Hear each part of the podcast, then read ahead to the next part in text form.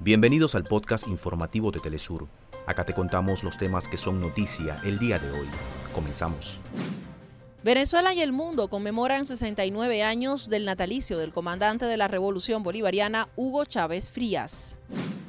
La policía de Perú reprimió a las organizaciones sociales que se movilizan en Lima para exigir la renuncia de la presidenta designada Dina Boluarte.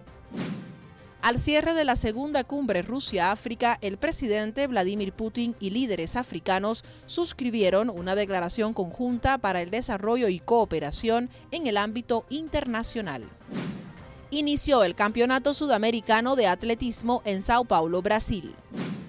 Con diferentes muestras culturales en todo el país, Venezuela conmemora los 69 años del natalicio del líder de la revolución bolivariana, el comandante Hugo Chávez Frías. Hasta acá nuestros titulares. Para más información recuerda que puedes ingresar a www.telesurtv.net.